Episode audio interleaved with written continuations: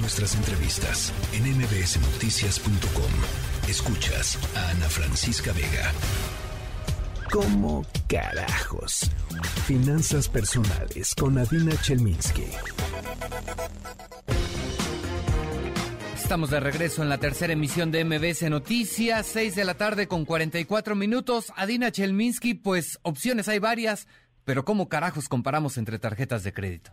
Querido Oscar, no todo el plástico que tenemos en la, en la cartera es igual y creo que es importantísimo diferenciarlo. Y tampoco eh, todas las apps que tenemos para hacer pagos en nuestro celular son iguales. Entonces creo que tenemos que aprender a diferenciar porque la manera en que las bien usemos o las mal utilicemos es la diferencia en poder eh, mejorar o no nuestra vida financiera. Primer punto. Eh, tenemos que definir, hay tres tipos de tarjetas. Las tarjetas de crédito, las tarjetas de débito y las tarjetas de servicio. Las más fáciles, las tarjetas de débito, son aquellas en donde usas tu propio dinero para pagar tú tienes una cantidad de dinero metida en un banco o en las aplicaciones, son aplicaciones en donde depositaste dinero de antemano y las usas nada más para pagar y tú usas tu propio dinero para pagar. En el momento que se acaba tu saldo en la tarjeta de débito o se acaba el saldo que tienes depositado en la aplicación, ya no puedes hacer ningún pago. El banco no te presta dinero y básicamente el cobro que tienes aquí es un pequeño servicio por usar la tarjeta o por usar el cajero o por usar alguno de los servicios. Pero es tu dinero, tú no le estás pidiendo prestado dinero a nadie. No hay cobro por eso.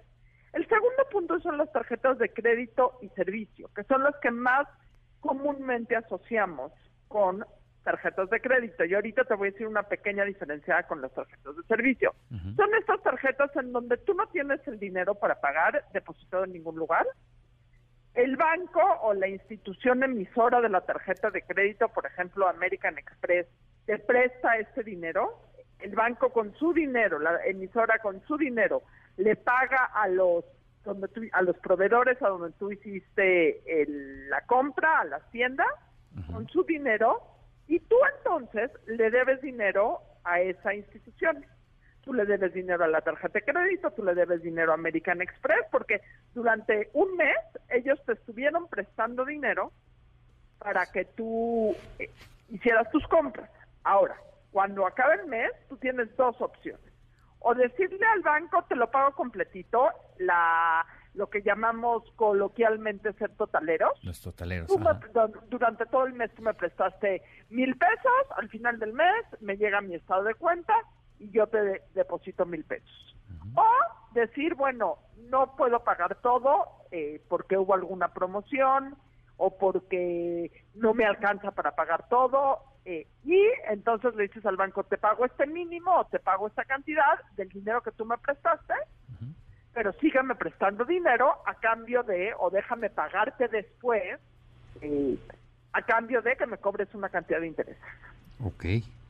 Entonces, cuando eres totalero, básicamente eh, lo único, los únicos costos que tienen son, costos por servicio o ciertas comisiones de uso, pero si tú vas a usar el crédito y no vas a pagar el total mes a mes, eh, entonces eh, el banco te cobra intereses por el dinero que prácticamente te está prestando. Aquí exento a los pagos sin intereses, porque los pagos sin intereses no, o sea, no caen en este punto en donde te está prestando para eh, cobrar intereses. Es un arreglo que hizo con la tienda para pagarle y que tú le vayas pagando poco a poco sin cobrarte sin cobrarte interés. Por, por supuesto, lo mejor eh, en este caso es ser totalero, ¿no? Evitar pagarle interés al banco. Eh, en un mundo ideal sería lo mejor ser totalero. Y aquí entra el otro punto. Hay tarjetas de crédito en donde los intereses son tanto, tanto, tanto más alto que no están hechas Digo, no voy a decir nombres, pero es una tarjeta que no es bancaria, que es muy famosa y que en su modalidad principal no están hechas para que tú tomes el crédito. Son únicamente tarjetas de servicio.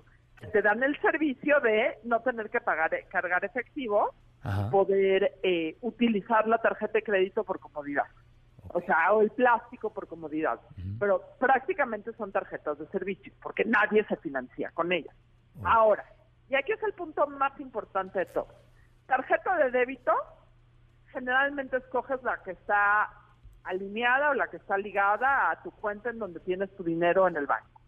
Fíjate siempre de tomar las decisiones que sea la que menos comisiones tenga, la que menos comisiones tenga por disposición de dinero en el cajero automático, si es que eso usa.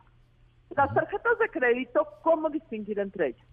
Si vas a tomar el crédito de la tarjeta, si vas a usar el crédito de la tarjeta, escoge la que te cobre la menor cantidad, el menor cantidad de la menor cantidad de intereses o tenga el costo anual total más bajo.